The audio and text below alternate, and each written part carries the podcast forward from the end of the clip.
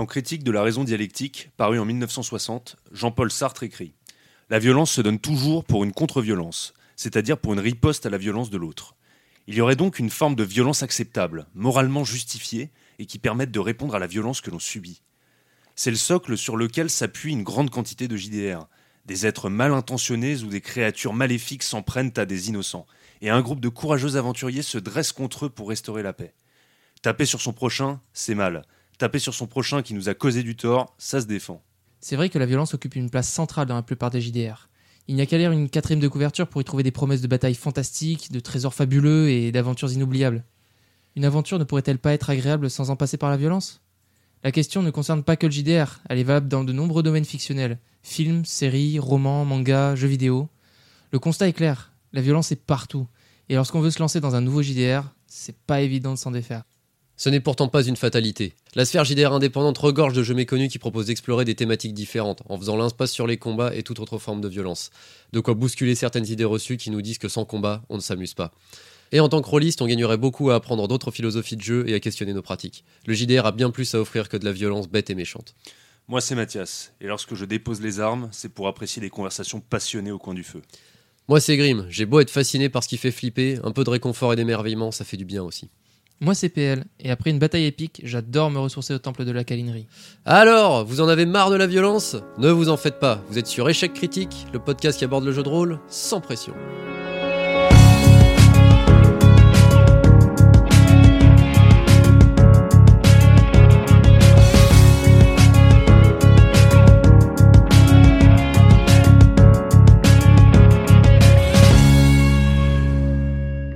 Aujourd'hui, échec critique sur la violence. Pourquoi qu'on résout des conflits comme des brutes dans le jeu de rôle? Nos avis, nos réflexions, nos expériences, on est là pour vous partager ça.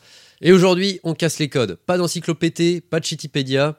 On va commencer par la question suivante. De quelle violence traite-t-on? Bon, on va surtout parler de la violence qui est liée aux mécaniques de jeu et à leur création, parce qu'elle est, bah, c'est celle qui est le plus souvent employée au sein des jeux. Et même s'il existe bien des violences autour des tables et dans la fiction du jeu, euh, aussi bien physique que psychologique, hein, ces sujets méritent des épisodes distincts auxquels nous réfléchissons par ailleurs, et donc nous ne les aborderons pas aujourd'hui. Du coup, ça nous amène à cette première question. Pourquoi la violence semble-t-elle incontournable dans le JDR Parce qu'on adore taper Alors, euh, ouais, ça pourrait être euh, un premier élément de réponse, je pense. Voilà, on a répondu à la question, on peut rentrer à la maison. c'est bon, allez. Deuxième question. Deuxième question. Non, mais c'est vrai, pourquoi ça semble incontournable? Pourquoi on a ce sentiment euh, que, euh, quel que soit le sujet, quel que soit l'univers dans lequel ça va euh, prendre place, pourquoi est-ce qu'on on a la certitude que à chaque fois ça va s'articuler autour de bastons, de combats, de, de- J'ai même l'impression qu'il y a un espoir sur le fait que cette fois-ci les combats ils seront vraiment trop balèzes. euh, il va y avoir des armes ultra stylées, on va tout péter alors que bah il y a, d'autres choses quoi. Bah, c'est vrai Mais- qu'on en parlait déjà dans l'épisode euh, sur la bagarre, mais euh, déjà ce truc de euh, dans les Kickstarter et tout ça c'est mis en avant, le truc de euh, des combats euh, fluides ou cinématiques. euh, voilà. Genre, euh, voilà, c'est c'est un, un argument mis en avant maintenant. C'est vrai. On, on s'attache à renouveler finalement les règles de baston, à faire des systèmes de combat novateurs. Alors ça, on adore. Par contre, développer des thématiques qui sont autres et les rendre plus centrales, bah visiblement, c'est pas dans l'offre quoi. C'est pas dans l'offre euh, majoritaire en tout cas. C'est pas dans l'offre majoritaire, parfaitement. Ouais, c'est pas le premier truc qui vient. Bah, la preuve, hein, c'est vrai qu'on peut reprendre euh, la quatrième de, de couve de euh, Donjons et Dragons. Je vais tenir le bouquin à l'endroit, ce sera mieux. Euh, Petit voilà. détail. Donc euh, de- le dernier paragraphe, c'est quand même Donjons et Dragons vous emporte dans un monde d'aventure où vous explorerez des ruines antiques et de périlleux donjons, affrontez des monstres alors que vous cherchez des trésors légendaires et gagnez en expérience et en puissance lors de vos pérégrinations dans les étendues sauvages en compagnie de vos amis. Voilà. bon, bon, bah là, euh, Direct, c'est euh, va y avoir de la grosse baston, du level up et on va massacrer des trucs en la croche et l'éclair. Euh, par comparaison, je vais lire celle de Warhammer V4 parce que ça serait quand même dommage de pas citer Warhammer. Exactement. euh, qui est euh, qui- bon, vous voyez, hein, qui a l'air beaucoup plus, qui a l'air sobre. hein, il y a trois lignes. euh, Alors tu nous dis, vous voyez, nous oui. Ouais, mais- non. alors, ok, je, recomm- alors, je recommence. Chers auditeurs, prenez vos bouquins Donc, et lisez. actuellement, Didascali, Mathias est en train de brandir le livre et de montrer à ses comparses autour de la table. Vous voyez cette quatrième de couverture Oui, on la voit très bien, Mathias. Vous la voyez? Oui. Vous voyez comme moi, vous constatez qu'il y a peu de lignes. J'en lis cinq si on enlève la qui est là. Mm. Donc, on va les lire. Grâce à Warhammer Fantasy, le jeu de rôle, vous retrouvez enfin le vieux monde. Ah, ça a l'air sympathique, là, on nous parle pas de violence. Rassemblez votre groupe, créez vos, entre parenthèses, anti-héros, et préparez-vous, ah là, on va s'amuser, à vous frayer un chemin à travers la destruction engendrée par l'ignoble corruption, les intrigants et les créatures terrifiantes. Bon, voilà. c'est vrai que ça dégénère très vite. C'est quand même dommage. Non, c'est vrai que bah ouais, dès la quatrième de couve, en fait, c'est un truc qu'on va retrouver euh, direct, euh, bon, surtout dans des jeux de rôle euh, de, de fantasy. C'est vrai que j'ai pas, euh, j'ai pas pris euh, du, euh, du, du Cthulhu Tech ou du Night, mais bon, je pense qu'on. Tu veux choper le Night Allez, on prend le Night pour, vous, pour faire une étude comparative. Didascalie. Il y a pas de Mathias. Pas de quatrième de couve.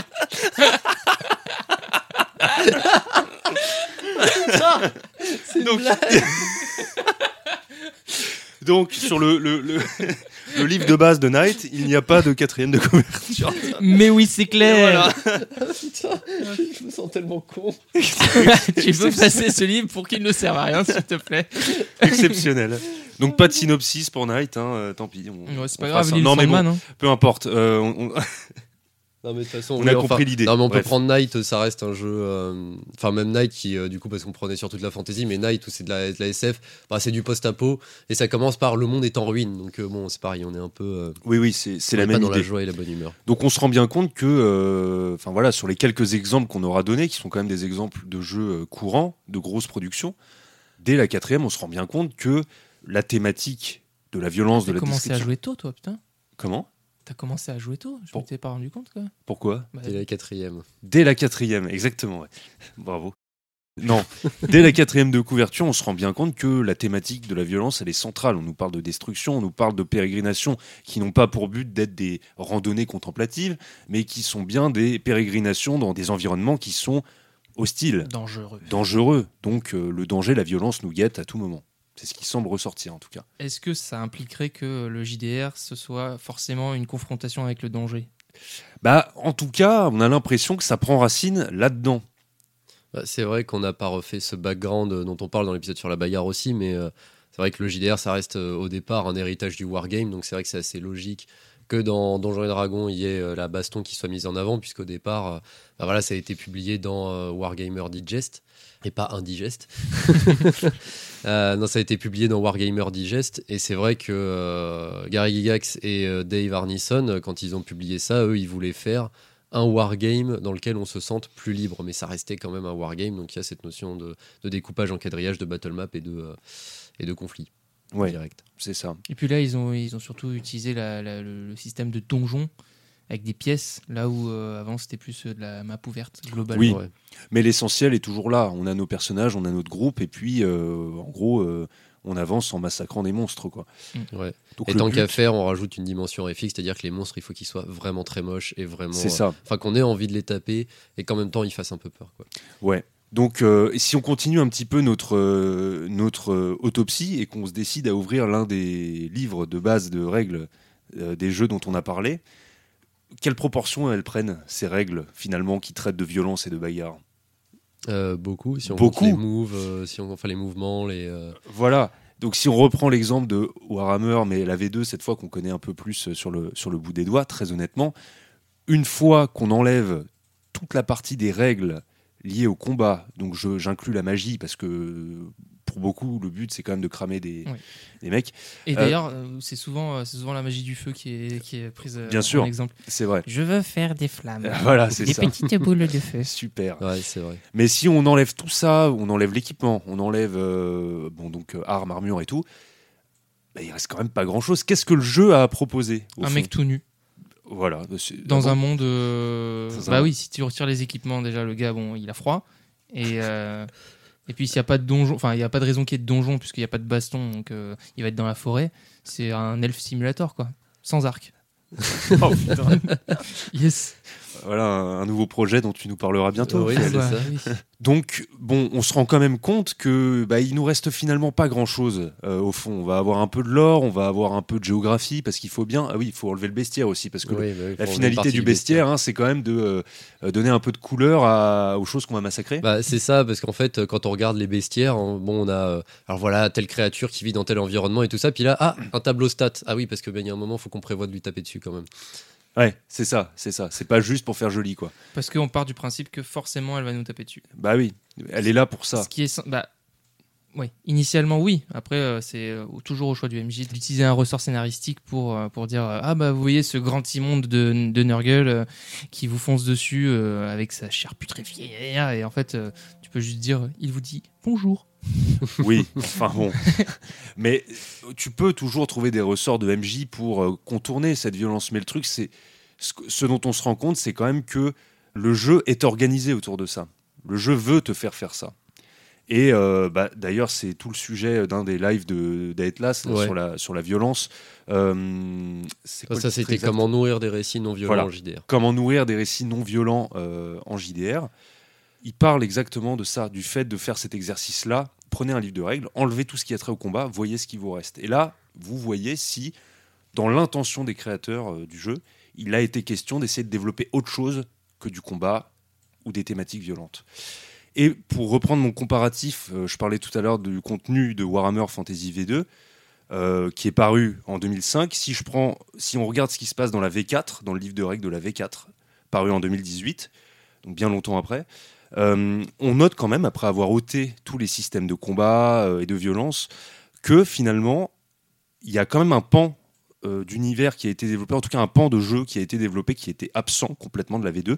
C'est toute la partie position sociale. C'est-à-dire que nos personnages, enfin le, le livre de règles nous pousse à considérer la position sociale de nos personnages et comment ils interagissent en société les uns avec les autres par le biais de cette condition. De la même façon, la carrière qu'ils occupent, c'est une activité qu'ils peuvent exercer en dehors des missions, donc pour gagner de l'argent, pour euh, obtenir des faveurs, pour finalement nouer de la relation avec d'autres personnages ou avec des PNJ. Donc il y a une dimension beaucoup plus politique, sociale, qui est mise en avant. Ce qui est bien, c'est déjà une progression. Ça n'enlève pas le fait qu'on ne joue pas Warhammer V4 pour faire du blabla dans la rue, on est bien d'accord. Ouais, non, pas souvent. Après, ça nous dit pas concrètement, bon, même si effectivement c'est un, c'est un fait et, et, euh, ce sont des bonnes alternatives euh, et des bonnes évolutions, euh, en l'occurrence. Ça nous dit pas pourquoi c'est presque, euh, Omniprésent. ouais, presque indispensable, Ouais. dire. Vrai. Euh, pourquoi ça a l'air indispensable en tout Ouais. cas? Bah, C'est bien connu, enfin quand il n'y a pas de bagarre, on se fait chier. Ouais, c'est vrai que c'est c'est vrai que dans ma vie de tous les jours, euh, quand je me bats pas, pff, oh bah là, ouais, oh les journées sont longues. C'est Ah. pas. Franchement, c'est- quoi, c'est quoi ton, ton métier? Oh, Je suis boxeur professionnel. Ah bah oui, bah oui, mais en même temps. euh, mais entre Non, les mais combats, c'est je vrai. m'emmerde. C'est vrai que ça fait, en tout cas, ça fait partie des arguments qu'on qu'on peut voir, qu'on peut lire, entendre. C'est euh, la- le combat, ça donne du rythme, et puis sinon, bah, on s'ennuie un peu. Quoi. C'est ça. Donc en fait, euh, là, c'est un argument qu'on retrouve dans le, dans le fameux live d'Atlas sur la question de la violence.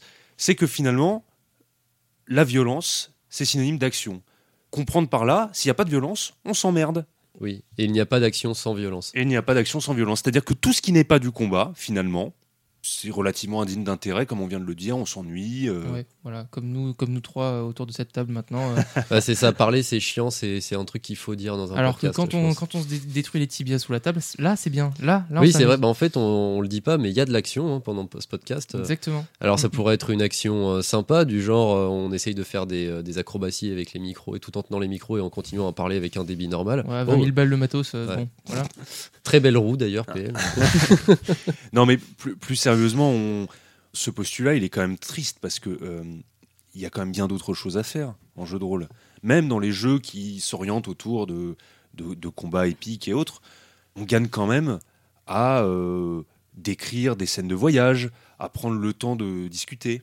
Si c'est le combat qu'on attend, le fait que à côté de ça, euh, il y ait des scènes bien léchées de description, de, de voyage, de discussion au coin du feu, bah, elles vont donner encore plus de, de, de- de relief et d'importance à ces, à ces moments de combat. Donc Mm. ça prouve quand même que c'est important et pour certains, euh, c'est même, euh, même primordial en fait. Parfaitement. Ça serait complètement réducteur et euh, c'est ça qu'on a tendance à perdre de vue. Mais c'est curieux quand même cette attente qu'on a en, en permanence autour de, autour de la baston, autour de la violence, parce que finalement, il y a bien quelque chose qui doit nous exciter derrière tout ça. C'est sûrement parce que c'est un exutoire et qu'on a envie de, de se, de se relâcher, de, Eh ben, il y a vraiment de ça. de se en fait, délester. de se délester. Et tu n'es pas loin, parce que effectivement, c'est quand même une thématique qui est questionnée depuis très longtemps, depuis l'Antiquité en fait, par Platon et Aristote. Ça ne va pas devenir un cours de philosophie, je rassure tout le monde. Ah, je les connais, euh, super tu, groupe. tu les connais, ouais, très, très bon groupe. Mais euh, Platon et Aristote définissent finalement ces questions-là, qui sont les questions de la représentation de la violence notamment. Aristote, par exemple, qui est un philosophe grec, il le théorise dans la politique. Et ça porte un nom, un nom qu'on entend assez souvent, qui est la catharsis. Qu'est-ce que ça À tes signifie souhaits. Merci. Donc c'est c'est beaucoup moins compliqué que ça en a l'air. La catharsis, euh, bah, en fait, c'est simplement la purgation ou la purification des émotions. Ça veut dire que quand on s'identifie à des personnages, on vit un petit peu par procuration ce qui leur arrive. Pour que ça fonctionne, il faut quand même que ce soit crédible. C'est-à-dire que, par exemple, au théâtre, si on prend euh, le contexte antique, sur scène peuvent se jouer des pièces comme Oedipe, où euh, le mec euh, C'est vraiment fait pendre par les pieds pour qu'il soit détruit. euh, Non, par non. contre, Ah. Dans l'histoire, Oedipe, il couche avec sa mère, il, il tue son père, il se crève les yeux. Bon, il le fait pas vraiment sur scène, mais c'est Le lâche. représenté. Ah, le lâche, C'est un mauvais acteur. Oh là là. C'est un Ça, mauvais acteur. acteur studio. c'est ça. Mais c'est représenté et rendu crédible. Donc ça crée une représentation à laquelle on peut s'identifier, on pouvait s'identifier. Il faut que ça reste crédible, et donc il faut que ça imite le réel. L'imitation du réel, c'est ce que Platon lui appelle la mimésis. On retrouve euh, le verbe mimer dedans. C'est vraiment imiter le réel. Parce qu'évidemment, sinon, c'est pas crédible, on peut pas se, se- se- projeter, et donc ça ne fonctionne pas. Ça ne s'applique pas qu'à la violence. hein. Euh, L'acte cathartique, c'est pas que pour la violence, mais c'est éminemment concerné par ça. Mais le but, c'est de purger donc les émotions. Et donc, bah, quand on regarde, ça, existe encore aujourd'hui, hein, quand on regarde euh, euh, un film, une, série, peu importe, ou même en lisant, ça arrive, et que on ressent du stress, par exemple dans un thriller ou quelque chose comme ça, ou, ou du soulagement quand le héros est sauvé au dernier moment, ou de la pitié parce qu'on nous décrit quelque chose de très misérable, bah, c'est bien des émotions que l'on ressent par procuration. Donc, Aristote nous dit que, ben, en fait, ces représentations qui nous inspirent des sentiments, c'est forcément moins intense que la réalité, et donc ça induit une distance. On sait que c'est pas réel, c'est de la fiction. C'est ce qui rend les choses supportables. Là où il y a un petit désaccord avec Platon, quand il définit la mimésis, il dit oui, mais alors attendez, euh, les gars, parce que c'est dangereux. En montrant comme ça l'exemple de façon aussi réaliste aux gens, eh ben, on a peur, on pourrait craindre qu'ils ne se mettent à imiter eux aussi, puisqu'on leur montre un exemple. C'est un peu tout le problème. Oh, les moutons. Bah, c'est vrai que c'est un peu euh, toute la, ouais, la difficulté du truc. Et c'est vrai que j'ai, j'ai quand même la sensation qu'avec le jeu de rôle, on fait un mélange des deux. Parce que du coup, on, on reproduit, comme c'est nous les acteurs de ce qui se passe dans le jeu, on reproduit ce qu'on voit dans la fiction dans un jeu, Dans mais une autre coup, fiction. Dans une autre fiction. Ouais. On va de la fiction à la fiction et en même temps, on s'en sert. C'est bien parce que je bouge les mains alors que personne ne me voit, à part vous deux. mais en même temps, du coup, on va aussi se purger un peu euh, en, en faisant, en faisant ça. C'est vrai qu'il y a une espèce de mi-chemin entre les deux. euh, et euh, peut y avoir ce côté, bah, alors on revient euh, saoulé d'une journée de boulot, il y a des choses qui se sont mal passées, euh, bah allez, euh, je vais tabasser des gobelins euh, dans la fiction. euh, parce Ouais, ça va me détendre. euh, Ouais, ça va me détendre. Bon, c'est vrai. En pensant, en pensant à chaque go- gobelin comme étant euh, soit ton supérieur, soit. ouais, c'est ça. Quelqu'un qui t'a beaucoup énervé. Est-ce Mais- qu'on est-ce qu'on changerait pas le terme de, de, de JDR euh, en fixception Fixception. Ah bah oui, on Pas fait mal. une fiction dans une fiction. On fait de la fixception. Pas mal. C'est Ça pas mal. Ouais, bien c'est vu, c'est très ok, bien. bon bah bien. échec critique, euh, le, le podcast qui aborde la, la fixation sans pression. Ça, ça va être compliqué. Non, mais voilà, ce qu'il faut retenir, c'est surtout que c'est une question qui est, euh, qui est traitée depuis, euh, depuis malgré tout très longtemps, et que c'est vraiment cette question de la représentation qui nous permet à nous Mm. de vivre des émotions par procuration. Quand on parle de catharsis, ça me fait toujours penser à cette, euh, à cette époque, sombre époque d'Internet, euh, du moment où il y avait des jeux flash un peu qui pullulaient Ah oui, un oui, peu oui, partout. oui. Il y avait plein de Oui. sites, euh, les Armor Ouais, ouais. Games, jeux.fr et machin. Ouais. Sur tous ces sites de jeux flash, il y avait toujours une catégorie défouloir. C'est vrai. Genre le jeu devient un punching ball et c'était toujours des trucs très violents et assez euh, brutaux et Et vraiment souvent bêtes. très moche aussi d'ailleurs. Et ouais, bah, les vrai. jeux flash c'était souvent très Genre moche. frappe ton Ouais. patron ou des trucs Ah comme ouais, ça. c'est ça, ouais, où tu avais des listes d'armes et des trucs comme ça, et c'était. euh, C'est vrai que là, c'était, c'est, le penchant un peu extrême de ça quand même. Mais voilà, ça, ça existait. Il y avait quand même cette volonté-là, un peu de dire, bah vas-y, je vais, me défouler sur un jeu à la con sur navigateur, quoi. Cette question de la crainte de la mimésis, d'ailleurs, c'est- un débat moderne. Quand Oui. on dit les jeux vidéo rendent violents, trucs qu'on entend quand même depuis, euh, Bah, depuis déjà depuis beaucoup très trop de temps longtemps. en fait. Très très moderne. Bon, très, maintenant, très il y a même-. Bah, c'est en fait c'est ça le problème, c'est que c'est un débat qui revient de temps en temps, alors que ça fait ça commence ça a commencé euh, dans les années 2000 avec euh, ils jouent à GTA, ils vont devenir fous, Euh, alors que aujourd'hui ça a été démonté par pas mal de psychologues, etc. Enfin plein de psychiatres et tout. Mais il y a toujours de temps en temps quand même dans les dans les médias euh, des gens qui vont se ramener en disant oh regardez euh, ce jeu va rendre les gens violents ou alors Oui. les, les jeunes en tout cas parce que c'est toujours les jeunes. hein, Oui, oui, bien sûr, bien sûr. Mm. Ah, mais c'est vrai que dans les, dans les années 50, il y a eu ce truc-là avec les comics. euh, dans, les, dans les années 80, bah, le JDR, c'était. Enfin, c'était pas tant la violence que ça va devenir des satanistes. En Ouais, gros, c'est hein, ça. c'est ça. C'est ils s'enferment tous pour avec leurs livres et leurs figurines bizarres et tout Ouais. ça, où ils jouent des magiciens. Ça va pas du tout. C'est euh, ça, des satanistes en puissance. ouais. Bah, pareil, on a expliqué que pour la fusillade de Columbine, que la raison pour laquelle les tireurs sont passés à l'acte, qui étaient donc deux jeunes adolescents, euh, c'était parce qu'ils écoutaient Marilyn Manson et parce qu'ils jouaient à Doom. C'était ça Ah oui. l'explication officielle, enfin l'explication officielle, ce qu'on re- relatait euh, allègrement dans les médias, c'était donc la faute de la musique et du jeu vidéo. Quoi. Alors moi ce que je trouve triste c'est que s'ils ont confondu la réalité avec Doom c'est qu'ils avaient vraiment une vision du monde très dégueu, assez dégueu. C'est vrai qu'entre le moment où tu shootes des martiens et celui où tu vas euh, shooter tes camarades de classe, euh, bon. euh, Ouais. Voilà, c'est ça. Mais bon, c'est une chimère vraiment euh, vieille comme le monde. Oui, c'est ça. c'est- c'est- Ces choses-là existent. hein, c'est fait. Enfin, après, ces phénomènes de mimésis peuvent exister, mais c'est que généralement, il y a quand même euh, quelque chose de plus ancré. Et, c'est- bien voilà, sûr, Il n'y a jamais qu'une cause. ouais. De toute façon, il y a des terrains, mais le vrai constat euh, pour nous aujourd'hui, c'est quand même que ben, finalement, euh, cette question de la violence comme divertissement, c'est présent partout. Donc c'est présent dans toutes les fictions euh, qu'on consomme. Même au-delà des fictions, hein, dans les médias on nous montre de plus en plus de, choses violentes. la recherche de l'image la plus choquante pour, bah, pour buzzer et surtout pour satisfaire le, le, le- le spectateur. Bah, c'est ça. Enfin, on a qu'à le voir juste dans le cinéma quand on parle de films d'action. En fait, c'est un film où il va y avoir de la baston à mort. Et euh, d'ailleurs, pour euh, un, un truc qui fonctionne bien en parallèle avec le jeu de rôle, du coup, et par rapport euh, surtout à la quatrième euh, de couverture de, de Warhammer Fantasy Alors 4. moi je suis pas tout à fait d'accord sur, le, sur la définition du film d'action parce que euh, Forrest Gump euh, il court tout le temps. c'est de la putain d'action et euh, pour moi c'est pas du tout violent. Je, je trouve ça même inspirant. Alors malheureusement, j'ai pas vu For- Forrest Gump, ça fait partie des trous dans ma culture ciné. Après, je sais pas s'il est classé comme ça, en tout cas par les. euh, voilà, c'est ça. Mais Non, tu mais peux trouver que c'est de l'action, c'est pas. Mais c'est dans nos attentes en fait. Ouais. Euh, par film d'action, on, on Ouais. veut voir des trucs qui explosent, on veut. euh, C'est ça, et du coup, oui, pour, attentes. pour faire le parallèle avec le jeu de rôle, c'est vrai que les films de super-héros sont des films d'action, et c'est là que ça rejoint ce que la quatrième de couverture de, de Warhammer Fantasy V4, ça fait beaucoup de 4. Justement, c'est euh, bah, un héros, genre c'est quelqu'un qui va tabasser les méchants et qui va euh, être violent.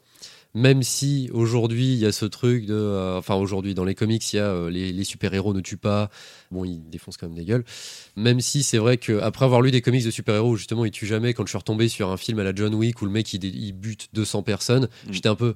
Ah, ça fait bizarre. Là, d'un seul coup, ça me fait bizarre de voir quelqu'un buter autant de gens, même si ça reste toujours très violent. euh. Ouais, il y, a un- y y a décalage. Ouais, ouais, y a un- Mais ça, pose aussi chelou. la question de la, de la gradation de la violence. C'est-à-dire, on pourrait avoir l'impression que c'est beaucoup plus acceptable Oui, d'avoir un super-héros qui ne tue pas, d'accord, très bien, bravo, mais qui tabasse des mecs quand même. ouais, Ça induit qu'il y a une forme de violence justifiée. ouais. Une, mo- une morale. Une morale, c'est Ouais, ça, c'est une violence morale, Mm. au fond. Et c'est un, un thème intéressant qui est abordé que dans certains comics, malheureusement, mais, euh, mais qui est quand même abordé.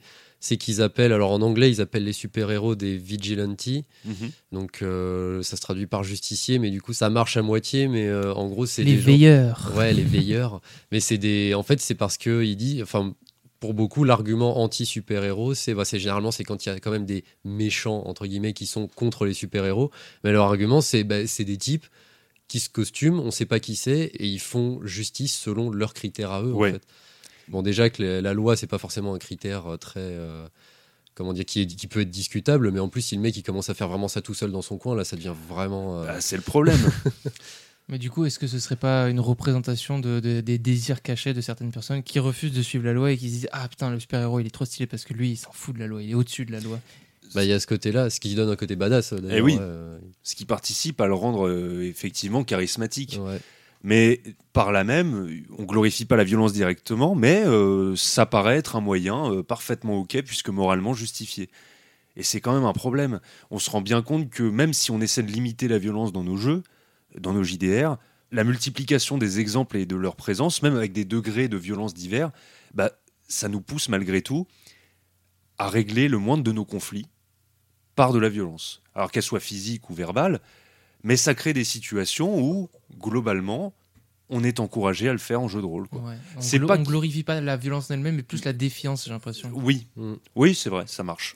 C'est Ah. juste euh, le, le fait de se dire que euh, bah, il y aura un, un instant intéressant à partir du moment où euh, on, on va, on va choisir de s'opposer Oui, euh, à quelqu'un, que ce soit OMJ qui nous fait une proposition ou un autre, euh, un Ou autre PJ. un autre PJ, ouais. euh, même un PNJ, enfin globalement c'est cette, cette volonté de défiance qui, qui, qui nourrit un peu ça. je- C'est ça. Alors, ça veut pas dire que euh, il faut supprimer tout conflit, euh, évidemment, euh, de nos partis, hein. mais c'est juste qu'il faut peut-être être un peu plus inventif et arrêter de suivre le bête réflexe. euh, je sors mon épée, je le zigouille, je continue l'aventure. Parce que C'est vrai. Mais D'ailleurs, dans, euh, dans le JDR Alien, il y a un côté qui est assez intéressant, c'est que euh, dans, dans ce jeu, bon, ça, c'est un jeu qui reste violent, au moins psychologiquement, parce que ça reste un jeu d'horreur. hein. Alien, c'est Mm. des films d'horreur. Mais le meurtre de sang-froid, alors à part de xénomorphes ou de trucs d'extraterrestres, mais le meurtre d'autres humains de sang-froid est pénalisé dans le jeu. En tout cas, tu Mm. peux pas tuer quelqu'un comme ça sur un coup de tête en disant bon ben, je sors mon pistolet, je lui tire dessus. euh, voilà, il y a des conséquences dans le jeu. il y a des conséquences dans le jeu, le dans les te regarde, il fait Ah ouais, ah franchement, Ah. Ah, j'adore ton style. je suis vraiment content que tu l'aies fait parce que là, même moi, j'en avais marre de jouer de ce PNJ. Ouais, non. euh, et c'est vrai que c'est déjà un, un début, je trouve, de montrer. Parce qu'en fait, le fait que ce soit inclus dans les mécaniques, ça, te- ça montre déjà que, bah oui, le meurtre de sang-froid, en fait, euh, ça marche pas comme ça, quoi. Mm, Et c'est pas, euh, c'est pas parce que t'es dans tel contexte ou quoi que tu peux buter des gens euh, sans bien sûr. même de toi-même te dire ah bah c'est pas grave, allez, on C'est ça. Moi, j'interprète ça comme un- une tentative d'encadrer la violence, Oui. finalement. C'est-à-dire éviter. Ça ne l'encourage pas, d'une part, en tout cas, pas ce type-là de violence. Mais ça n'en fait pas pour autant un jeu non violent, comme tu l'as dit. Hein, oui. euh, on est bien d'accord, on est quand même là pour qu'il se passe des choses euh, relativement horrifiques et. euh, et de temps en temps des aliens, quoi, parce que c'est quand même le nom. Quand on joue un, un ouais, Voilà. c'est un peu le, le délire. Non, mais c'est qu'il faut quand même se rendre compte que ben, le fait de normaliser, d'avoir une violence qui est normalisée, justifiée moralement et globalement encouragée, ça n'aide pas à aborder les situations autrement que par ce biais. C'est bien ce dont on se rend compte. Ça reprend euh, l'adage de quand t'as plus de mots. euh, Ouais. La seule solution, c'est voilà, La de réponse des faibles. Ouais, exactement. Et est-ce qu'il n'y a pas, finalement, au-delà de ces facteurs culturels, fictionnels, euh, est-ce qu'il n'y a pas d'autres choses, selon vous, qui accentuent ou qui excitent notre goût pour la violence? C'est vrai qu'on en parlait tout à l'heure, mais il y a ce côté héros. Enfin voilà, euh, pour revenir sur les quatrièmes de coupe de Warhammer Fantasy V2, on, nous dit qu'on est des héros, alors que c'est vrai que bah, à partir du moment où la violence est valorisée, genre même dans, même dans Donjons et Dragons où ils parlent d'aventuriers, je trouve ça un peu plus juste parce que c'est vrai que les aventuriers, en fait, c'est un peu euh, des espèces de mercenaires, des mecs qui vont aller piller des donjons et qui vont aller euh, tuer des trucs. Enfin, des créatures diverses ou d'au- ou d'autres personnes parce que c'est c'est des méchants, c'est des bandits. Il y a cette notion de euh, ah bah si t'es un paladin loyal bon, alors euh, si tu croises une créature mauvaise entre Ouais. guillemets, Ouais. bah tu dois la buter, genre euh, et c'est valorisé et c'est vrai que bah, c'est difficile en fait de se dire ouais je suis le héros quand tu commences à tuer des trucs parce que euh, soi-disant il faut, alors que le truc t'as potentiellement rien fait de mal, n'a potentiellement rien fait de mal en fait. C'est ça. Donc là, c'est effectivement, il y a la valorisation dans l'activité. Pareil, le système de récompense, en fait. Quand tu as nettoyé le donjon et que tu as zigouillé tous les monstres, eh ben, c'est le moment où tu es récompensé par des trésors, par de l'expérience, par des armes, par ce qu'on veut. Donc c'est mécaniquement, effectivement, encouragé dans le jeu. Et fun fact, enfin fun fact, non, c'est un fact tout court. mais euh, mais moi j'ai jamais compris la logique de euh, je vais taper euh, je vais taper 12 000 gobelins, je vais avoir plein d'XP. Bah, je vais utiliser cet XP pour, pour augmenter mes, mes stats d'intelligence. Oui, c'est vrai. Du coup, ça aussi, j'ai l'impression que ça, ça valorise le. En fait, on valorise la prise d'expérience, euh, la prise d'expérience, et la prise d'expérience, elle est euh, globalement euh, représentée par le fait de taper des trucs. Ouais. Et Mais oui, mais c'est parce que, enfin, tu, tu sais bien, en fait, tu vois, avant de partir au combat, tu te lis un bouquin de philo, par exemple, et puis après, en fait, quand tu es dans le combat, c'est le moment où, bon, tu tu te défoules un peu, tu non, tu, tu te défoules un peu, tu te vides l'esprit, et t'as le temps, tu vois, pendant que tu zigouilles des gobelins, bah, tu Ah. processes en fait ce que t'as lu. Tu penses à autre chose. Tu penses à autre chose, voilà, et après, comme ça, quand t'en ressors de là, hop, c'est bon, t'as gagné des points d'intel. T'as un- une meilleure répartie. C'est comme ça que t'as réalisé le bac, toi ou... Ah, bah oui. Pas mal. Et dans les facteurs extérieurs, parce que là, il y a effectivement le- les systèmes euh, internes au jeu Ouais. qui encouragent ça. Mais PL, tu parlais tout à l'heure de tout le traitement médiatique. Il y a quand même un traitement particulier de la violence dans les médias, alors que ce soit aux heures de grandes écoutes sur des, les journaux nationaux ou que ce soit sur des émissions carrément spécialisées. Comme tu disais tout à l'heure, on sent bien que c'est un peu la course à l'image sensationnelle, quoi. Bah oui, mais c'est euh, justement pour, euh, pour euh, toucher le, le grand public, il faut un petit peu alimenter une espèce de, de curiosité malsaine Mm. qui, qui est inhérente à, à- à la façon d'être en général. hein. Enfin, c'est c'est assez étrange. hein. Je suis, euh, je vais donner un exemple à la con, hein, mais euh, et là c'est pas, ça parle pas de violence, mais plus le fait d'être euh, témoin d'une action. Ouais. Je déteste le foot. Enfin, je déteste, je déteste regarder le foot, mais par contre, quand je me retrouve devant un match parce que je suis chez des potes qui regardent, euh, je peux pas m'empêcher de ne pas regarder la balle. Oui, De ne pas regarder les gens jouer, faire leurs passes, faire leurs actions, et ça- alors que je m'en fous complètement, quoi. Ouais, mais t'es malgré tout happé par euh, effectivement par ce qui se passe. Bah là, c'est un peu pareil. C'est aussi l'exemple usé jusqu'à la moelle de l'accident. Quand il y a un accident de la route, il y a des bouchons de curiosité parce que les gens, ils passent lentement, ils ralentissent, ils regardent. Donc ça se fonde aussi là-dessus. Mais ça participe quand même à banaliser une violence. Enfin, avec ce qui se passe en ce moment, euh, c'est un exemple des plus parlants. Mais le problème, c'est pas d'en parler. Le problème, c'est La façon dont on en parle. la façon, exactement, la façon dont on en parle. Faire de l'image. Aller au cœur du truc avec un. Bon, après, euh, voilà, avec une volonté journalistique d'être sur le terrain, mais il y a un nombre de détails, Qui sont franchement, pas nécessaires. Qui sont pas nécessaires. Il y en a qui te diront le contraire, qui te diront Oui. qu'on a besoin de ces détails pour que les gens se rendent vraiment Bien compte. sûr, mais c'est un vrai débat. Enfin, sauf que t'as pas, pas besoin de, de te faire, euh, de te faire torturer pour te rendre compte que la torture c'est horrible. Exactement. Et euh, ça, c'est sur les journaux et sur le traitement médiatique. Mais il y a aussi toutes ces émissions, les enquêtes d'action et autres, où on va suivre des brigades de police en intervention, où là, ce qu'on traite, c'est pas du tout la question euh, du crime, d'où vient le crime, pourquoi, qu'est-ce qui s'est passé. Là, la question, c'est juste d'avoir de l'action et de euh, voir les mecs se faire coffrer. euh. Ah bah, le, le problème c'est que si, s'il traitait euh, justement l'origine du crime, ce serait, Ouais. ce serait pas glorieux pour. euh, Pro- probablement pas. Mais tout ça, c'est un petit peu inspiré aussi de ces émissions américaines, les cops et autres, où on voit les courses-poursuites de ouf. Ah ouais. Et là, le but, c'est juste l'action, c'est d'en faire un bon show. Donc, c'est vraiment un empire du divertissement et euh, de l'audience fondé sur la violence. Ce qui est quand même euh, assez. euh, aberrant. ouais, Oui. pour le moins. C'est vrai que. mais C'est vrai que du coup, voilà, on reproduit de la violence dans le jeu de rôle, alors qu'en fait, il suffit d'allumer la télé ou d'ouvrir sa porte pour, pour y, pouvoir y- potentiellement y assister. D'ouvrir sa porte, c'est le mec le matin il ouvre sa porte. Ah ouais, bon bah. Ah ouais. Ah bah, Oh là. ah aujourd'hui c'est. oh, Ça, ça tapasse bien, hein, ça tapasse bien. hein. Non, mais, mais, mais c'est vrai, enfin, tout est violent, quoi. Mm. Tout est violent, mais tellement banal. C'est tellement habituel Mm. que euh, c'est intégré, on l'intègre. Après, Le dans le, dans le goût pour la violence, il y a aussi le fait qu'on soit. euh, bah, souvent, on parlait de films d'action et tout ça Mm. tout à l'heure, mais c'est vrai qu'il y a ce côté violence stylisée. Oui. Euh, avec, euh, je pense que euh, le top du top, euh, ça reste quand même euh, les, les mangas euh, shonen neketsu de, de, de baston, où là, euh, on est vraiment dans de la violence. euh, tout est méga stylé, Des il gueule des noms d'attaque. euh, ouais, mm, c'est ça. il-. Même si. euh, C'est le moment en- où ils lâchent leurs meilleures planches, euh, euh, leurs plus beaux dessins. ah là. euh, Tout le reste c'est dégueu, mais sur une planche de combat, là ils y vont. Ah bah quand on regarde One Punch Man, euh, il y a carrément les séquences qui ressemblent, qui ressemblent à de l'animation et où c'est euh, incroyable. Ou euh, Demon Slayer récemment, où pareil les séquences de, de baston dans l'animé, euh, c'est un truc de malade. Où là les mecs ils ont mis tout le budget animation là-dedans et euh, ouais c'est un peu ça. Après en, en y réfléchissant, j'ai capté aussi que, enfin j'ai l'impression que dans, on va dire les, les shonen, on va dire, on prend Naruto pour exemple. euh, généralement les combats c'est un peu une espèce de dialogue euh, quand même. C'est-à-dire que le combat est là pour euh, imager un débat très très intense.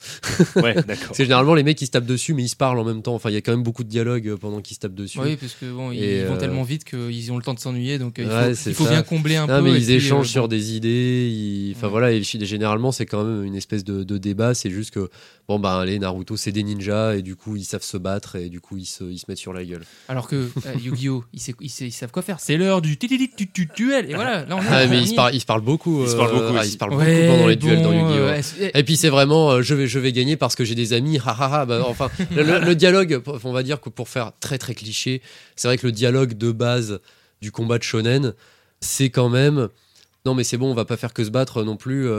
Il faut discuter, euh, on va devenir amis. Euh, non mais ça sert à rien les amis. euh, moi je vais vivre tout seul de toute façon. gna gna gna, les gens ils m'ont abandonné. De toute façon vous êtes tous nuls. Et puis c'est l'heure du l'autre- goûter. Et, puis l'autre, mais non, euh, enfin, l'amitié, c'est la vie, c'est cool et tout. Et puis à la fin, le héros, il gagne, il dit, bah ouais, j'ai gagné parce que j'avais des amis.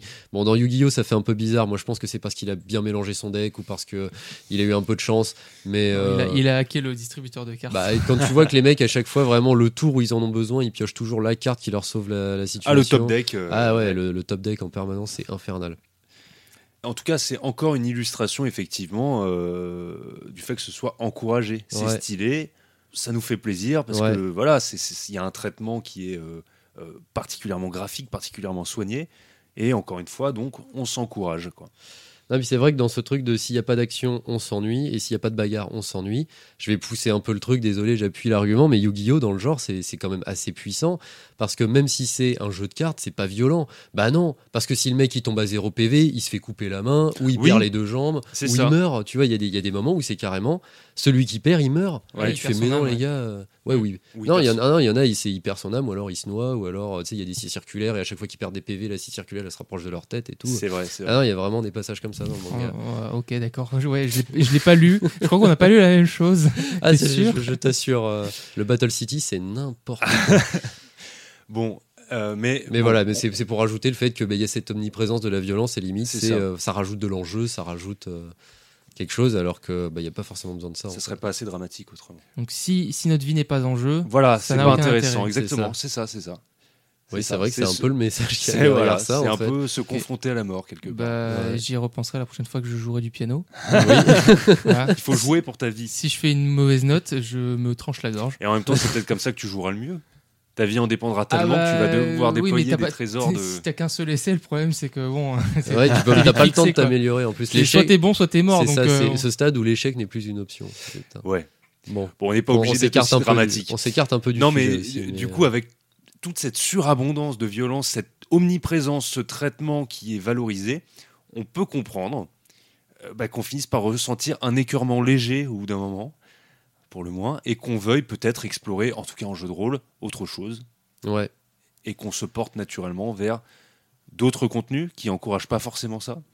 changer le contenu de ce qu'on connaît pour Oui, c'est ça, retravailler Ou le adapter le retirer les, les, les, les- les- comment dire, retirer le combat ou Voilà, en tout pour qu'on puisse-. Pour qu'on puisse toujours faire son Legolas et être super balèze au tir à l'arc sans que la finalité du geste ce soit la mort de quelqu'un. Voilà, Oui. pour la beauté du geste. Voilà, on peut, re- on peut rester un super archer et tirer sur des cibles, ça se passe très bien. Voilà. On peut Il y a plein de gens qui font ça au- archer, au que d'avoir JO des et flèches, tout. tu tires des carottes. Et, voilà. Et tu nourris des lapins. Et voilà. Voilà un beau jeu faut, non pas que la, faut pas que la carotte elle arrive trop vite parce que sinon ça fait un truc un peu. Là ça devient brutal. si t'es pas à la bonne distance et que t'as une carotte qui te rentre dans la gorge d'un seul coup, Ça se passe pas bien. bah, c'est Mais ça, pourquoi ça devient violent autrement. Ah, partant du principe que s'il n'y a pas de violence, euh, ils ont des coussins d'air euh, intégrés et voilà, des airbags, des airbags pour Des carottes. airbags Anti-carotte. Super. Des amortisseurs de carottes. Bon alors, est-ce qu'on parlerait pas un petit peu de la Non. sphère, euh, d'accord, la sphère JDR indépendant Euh, C'est on, le moment. On peut, on peut parler de la sphère JDR indépendant. On peut dire qu'on a découvert toute une liste de jeux euh, grâce au site C'est pas du JDR de Mathieu B, puisque Mathieu B a fait une liste, a dressé une liste de jeux ouvertement donc non violents dans leur mécanique, dans leur écriture. C'est ouf ça, on l'a pas payé, il a, il a bien bossé pour nous quand même. hein. Ah, c'est vrai qu'en plus c'est assez drôle parce que c'est une liste qu'il a publiée il y a peu de temps. Ouais. En fait, c'est pendant qu'on préparait cet épisode, en fait, on voit ah bah tiens, Mathieu B a, a posté une liste de jeux non violents. Tiens, à être là, ça fait un live sur euh, Ouais. comment nourrir des récits non violents en JDR. Euh, Airwick a fait un thread, thread euh, aussi, sur ouais. euh, sur Sur Twitter, Twitter. sur avec une liste de jeux non violents. Voilà. Euh, Et tiens, si on était originaux. Et euh, non, mais ça c'est drôle parce que c'était vraiment pendant qu'on préparait Eh cet oui. épisode. quoi. Ouais, Ça, ouais, donc il y avait. c'est Oui, c'est amusant, ouais. Mais du coup, c'est bien parce qu'on a pu échanger un petit peu, Mm. euh, même sur Twitter. euh, on a questionné un petit peu ce rapport-là, euh, finalement, à la violence dans les jeux. Et c'est un sujet qui semble concerner euh, vraiment pas mal de monde. Il y a des gens qui en reviennent, des, J- des JDR euh, trop violents, Mm. il y a des gens qui aiment alterner, il y a des gens qui n'aiment que ça, peu importe. On n'est pas en train de dire, enfin, voilà, qu'on nous comprenne bien, on n'est pas en train de dire arrêtez la violence et euh, arrêtez de jouer à des JDR euh, où on se bat. Enfin, nous, on est les premiers à jouer à ce genre de truc et ça nous va très bien. Mais c'est quand même euh, intéressant de comprendre ce qui se passe, de décortiquer un peu la façon dont on pratique nos hobbies et de comprendre bah, pourquoi en fait on en, est là et aussi de s'inspirer de ce qui se passe. Donc effectivement dans la sphère JDR indépendant, il y a tout un tas de jeux non violents, ouvertement non violents comme tu dis Grim, et qui permettent d'explorer ben, d'autres philosophies, d'autres façons de jouer. Et du coup, la dernière partie de, de cet épisode, elle va être consacrée au fait d'intégrer la violence dans les jeux non violents. Alors faites l'exercice inverse. Vous prenez les mécaniques. Oui, mais du coup, ça marche comment? Voilà, le fameux jeu avec les lapins, bah voilà. Voilà. Ça s'appelle étouffe lapin en fait. Alors en fait, on prend, on prend toutes les mécaniques de combat et reliées à la violence d'un d'un jeu comme Donjons et Dragons et on les bien, inclut ouais. dans, euh, dans des jeux non violents. Les non, ça devient vraiment Les bizarre et ça devient vraiment horrible. Ouais. Non, euh, non, c'est peut-être pas, c'est peut-être pas la solution. Non mais blague à part, est-ce qu'il y a des jeux euh, non violents qui ont attiré votre attention? Bah du coup, dans la liste de Mathieu B, il y en a un qui a attiré mon, il y a un jeu qui a attiré mon attention euh, juste par son titre. Donc ça s'appelle l'automne des géants. Poétique. Euh, ouais, déjà, ça sentait le, ça sent, ça sent le titre poétique. Donc, c'est un jeu de Mélodie Saturne et qui est traduit par Mathieu B, qui est dispo donc sur, euh, sur euh, c'est alors itch.io. Euh, c'est un site qui rassemble des créations de, créateurs indépendants justement. Il y a beaucoup de jeux vidéo et beaucoup beaucoup de jeux de rôle, beaucoup de créateurs de jeux de rôle qui sont euh, dessus. Euh, D'ailleurs, pareil dans dans l'épisode sur la bagarre, on mentionnait Airwick, donc ces jeux, les jeux qu'il a écrits sont disponibles sur, sur ce site. Et donc j'ai récupéré le PDF de l'automne des géants. En fait, ce qui m'a aussi touché, c'est qu'on voit très vite que dans les inspirations, ça rejoint Shadow of the Colossus, The Last Guardian, qui sont des jeux qui me parlent un peu. Donc le principe du jeu, c'est que l'hiver approche, nous sommes les amis d'un géant, et nous devons accompagner, et nous allons accompagner ce géant jusqu'à son refuge pour l'hiver, puisqu'il va hiberner. Euh, donc ça, raconte un voyage. C'est un jeu euh, sans MJ, donc euh, narration partagée. En fait, on va tous interpréter le géant à tour de rôle en arrivant à différents, dans différents lieux. Les lieux sont ces 11 cartes qui sont disponibles euh, avec le, dans le jeu, qui sont inclus dans le jeu. Euh, chaque carte va, décrire un lieu en quelques points clés. Et euh, donc on va avancer de lieu en lieu. Entre chaque avancée, soit on va affronter un périple. Donc le jeu peut devenir un peu violent puisqu'un des périples c'est rencontrer un chasseur de géants. Donc là, nécessairement, va, enfin même si la résolution peut être euh, totalement euh, pacifique et non violente, on peut en inclure. Mais euh, c'est toujours le jeu est quand même orienté sur le fait que ça doit être la volonté de tous les joueurs, que tout le monde doit être d'accord, que tout le monde doit se sentir à l'aise avec les choses qu'on va aborder. Et sinon, il peut y avoir des moments de repos, des moments au coin du feu. Je crois que bah, d'ailleurs, quand on discutait avant d'enregistrer, euh, Mathias, tu nous parlais de la, la session de roleplay, euh, roleplay feu de camp, où justement ça a été que de la discussion et de l'alimentation de background. Bien sûr. Euh, c'est vrai que c'est, euh, enfin voilà, c'est des choses qui sont vachement agréables et on est vraiment sur du voyage, de la découverte d'environnement, de la description d'environnement et je trouve ça très poétique. Et, et puis bah moi, ça me donne envie de repartir faire des randos avec mes copains et d'aller d'aller passer des, des nuits à la belle étoile avec un feu de camp. Et ben ça c'est mignon. Ouais. De quoi se faire des parties euh, beaucoup plus contemplatives, Ouais. euh, beaucoup plus descriptives aussi et euh, et c'est bien aussi d'entretenir une certaine lenteur, de prendre son temps, de se figurer de beaux paysages, de beaux instants, et pas forcément de rusher, de foncer, d'aller Bah, découper des trucs. C'est ça, qui c'est ça qui est intéressant dans ces jeux-là, c'est que ça explore. En fait, comme euh, on détache toute notion de combat, on va commencer à chercher. euh, c'est vrai que c'est un truc qu'on n'a pas trop dit, mais que ça, on va chercher à explorer des émotions, des sentiments euh, à travers cette création de fiction qu'on peut faire en groupe. Quoi. PL, Ouais. ton jeu non violent. Ah, je dois vraiment le dire Si, Non, tu, de- devais- si tu devais en retenir. Si tu devais. Si je devais. On sait que t'en as pas envie, mais si tu devais en Si retenir. je devais, si je devais, euh, eh bien, écoutez, si je devais, je parlerais euh, d'un jeu dans un univers euh, japonisant, parce que j'aime bien Oh. ça, j'aime bien le Japon.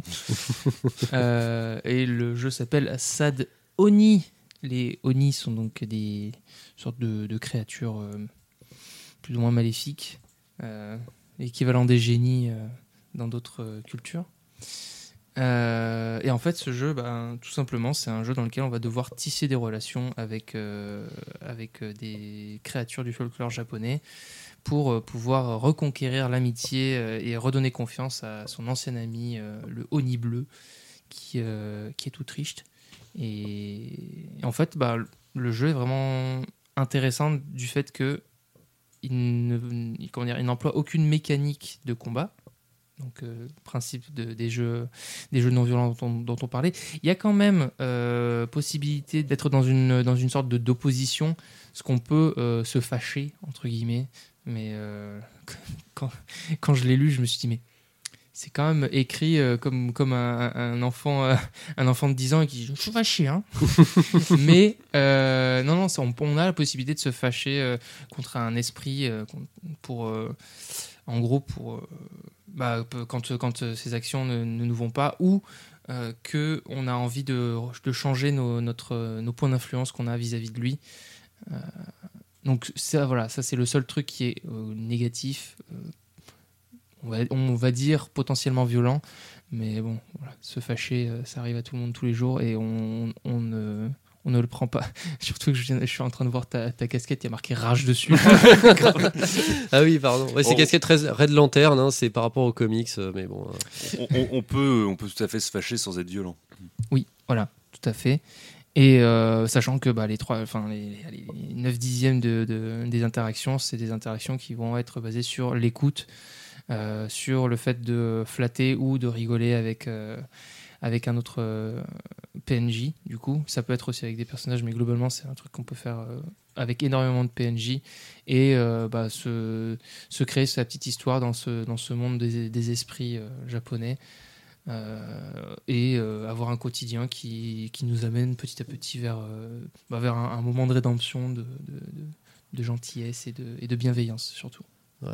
Et je pense que c'est le genre de jeu qui, en plus, enfin, dans la façon dont, tu nous expliques ça, en tout cas, ça, c'est un jeu qui permet d'explorer, enfin, justement, de la discussion et de, de finalement, de, comment dire, qui peut permettre de, de s'améliorer, on va dire, dans notre communication avec les autres aussi, et justement de. Ouais, déjà au sein de- enfin, en, en tant qu'acteur entre guillemets de JDR, Ouais. en tant que, que, que joueur dans le JDR, ça, ça, ça t'aide à, à- bah, juste à améliorer ton, tes talents oratoires. Mais oui, euh, bah, en fait, c'est c'est presque un.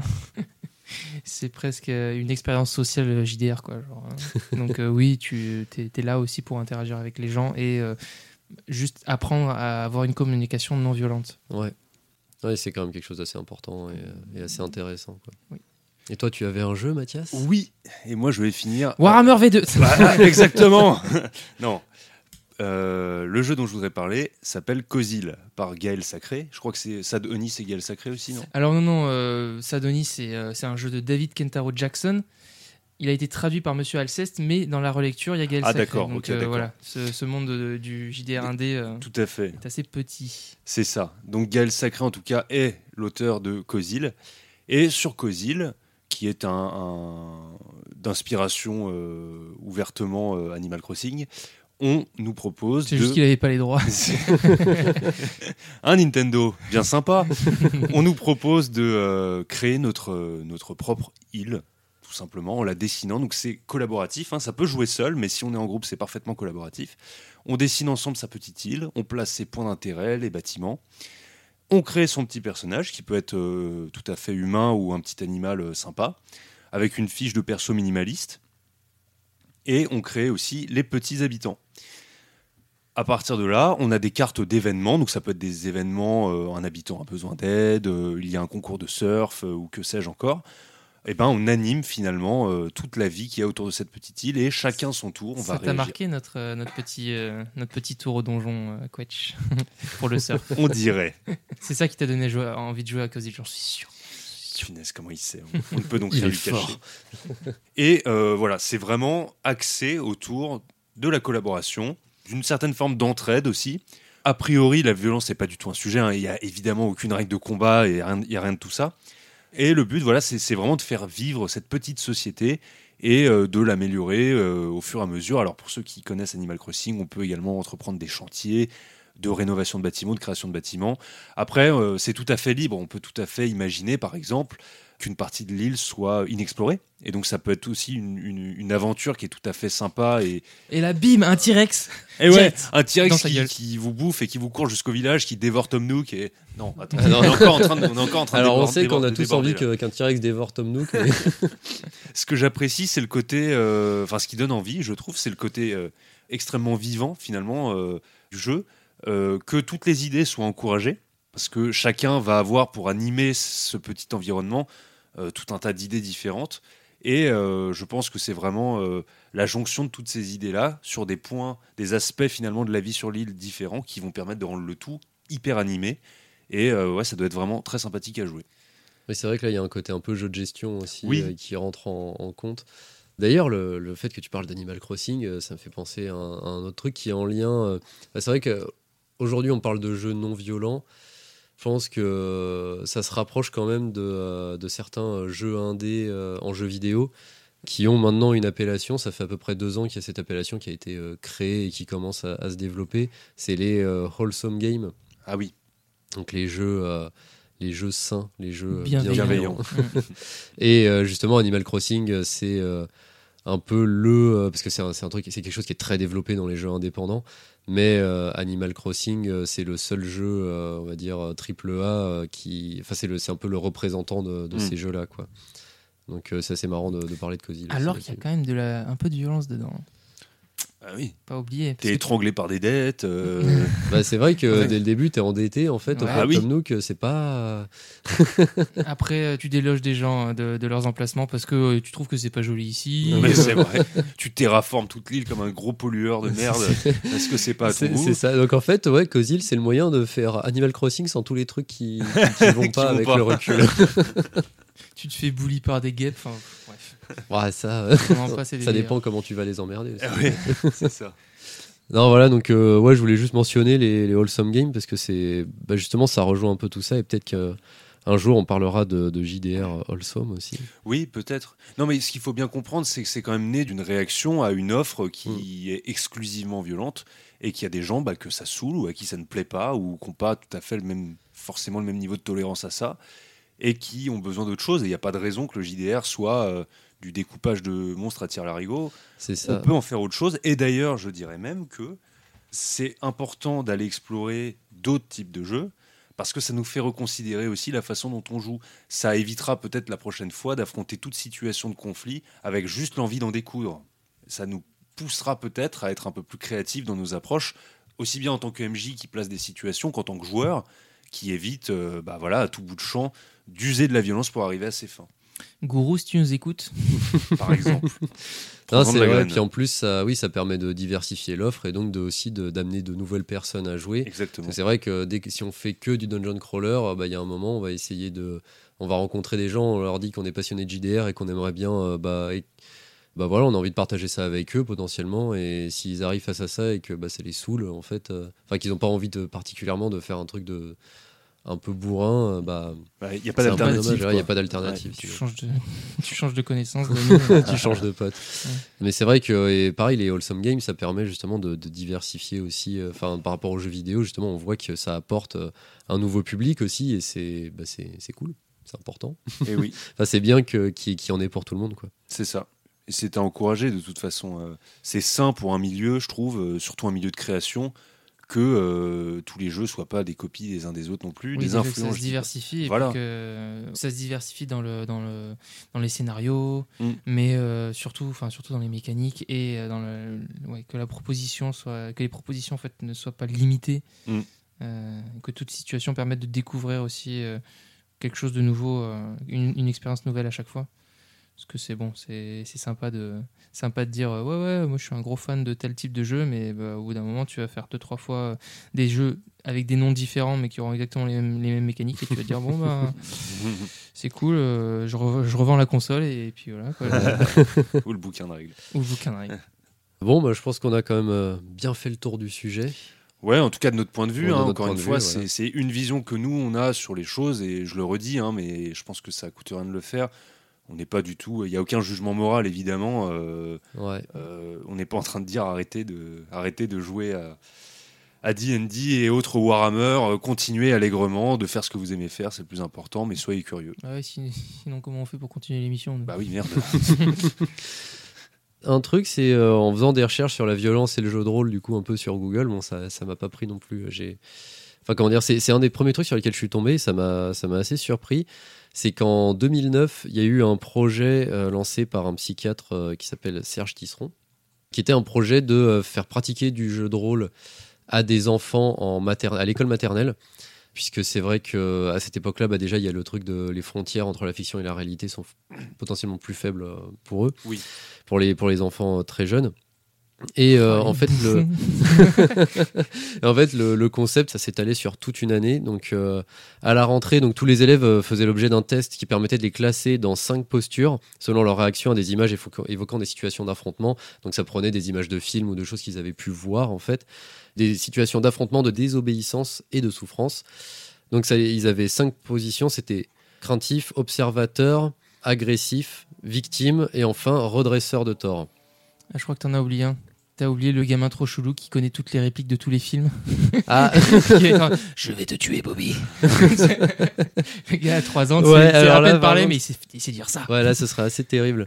Et donc, l'idée, c'est que après régulièrement, euh, ils jouaient donc, à ce qu'ils appellent le jeu des trois figures. Donc, les trois figures, c'est le méchant, la victime ou le justicier.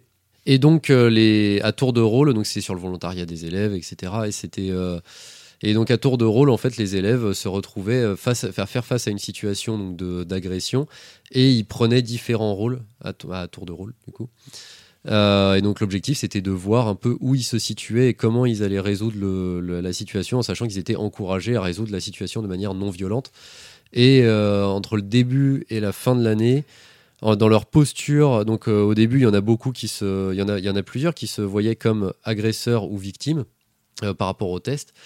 Et euh, ils sont passés à, euh, bah, si je me retrouve face à une situation, je serais euh, donc bon rarement redresseur de tort. hein, ça c'est quand même un peu le- exceptionnel. Mais en tout cas, il y en a beaucoup qui se disaient bon, bah, maintenant, si je me retrouve face à une situation comme ça, je vais pas forcément essayer de rentrer dans quelqu'un ou, ou de me laisser faire, mais je vais essayer de trouver une solution pour euh, arrêter la situation et m'en aller. Quoi. Et pas être dans le triangle Ouais, infernal ouais. de victime ou d'agresseur. Ouais. Ou de redresseur de Et- tort, du coup. Bon, pour conclure, donc quatre points à retenir euh, sur euh, la violence dans le jeu de rôle. Enfin, quatre points en tout cas pour résumer un peu tout ce qu'on dit là. Donc, on ne renie pas déjà, on ne renie pas les JDR avec de la violence. Ça peut toujours avoir a toujours ce but cathartique qui existe, et puis ça fait partie des pratiques euh, de chacun. Mais en tout cas, c'est toujours important de se questionner sur ce sujet et de pas euh, faire les choses euh, simplement parce que c'est comme ça, de jamais se dire parce que c'est comme ça. Aussi, on l'a dit dans l'épisode sur la bagarre, mais la violence n'est pas la solution. C'est quand même bien plus intéressant et récompensé d'ailleurs d'aller vers des solutions plus intelligentes que juste foncer dans le tas. La preuve, quand on parle de, combat mémorable, généralement le combat le plus mémorable, c'est celui où on a planifié un plan de malade en amont. Et quand on arrive sur le combat, on applique le plan, ça se déroule bien, on est super content. Et en fait, c'est ce truc-là dont on va se, souvenir. Troisième point, le fait de jouer à des jeux sans violence, ça permet quand même d'explorer d'autres émotions et donc d'autres facettes du jeu de rôle. Et enfin, euh, la violence c'est quelque chose de marquant, c'est pas anodin. En enlever la banalité rend ça bien plus intéressant en fait. Donc c'est aussi ça, euh, faire des combats pour faire des combats, c'est toujours euh, pas forcément très intéressant que si on en enlève toute la banalité, ça devient vachement plus intéressant. Mettre plus d'enjeux et montrer Voilà. qu'il y a des conséquences. Ouais, C'est ça. Et ben c'est nickel, on est bon? C'est bon. Alors tout d'abord, on remercie Caramulo pour le logo, Salomé d'Acosta pour les chibis et les bannières et PL pour le générique. Et surtout, merci à vous d'avoir pris le temps de nous écouter. Si ça vous a plu, retrouvez-nous sur Deezer, Spotify, Apple Podcasts, Twitter, Facebook et YouTube. Et N'hésitez pas à liker, noter et le plus important, partager et commenter. Ça nous apportera un vrai soutien et on sera ravis d'échanger avec vous. Sur ce, on vous laisse et on vous dit à dans 15 jours pour toujours plus de RP avec échec critique. Salut. Salut Ciao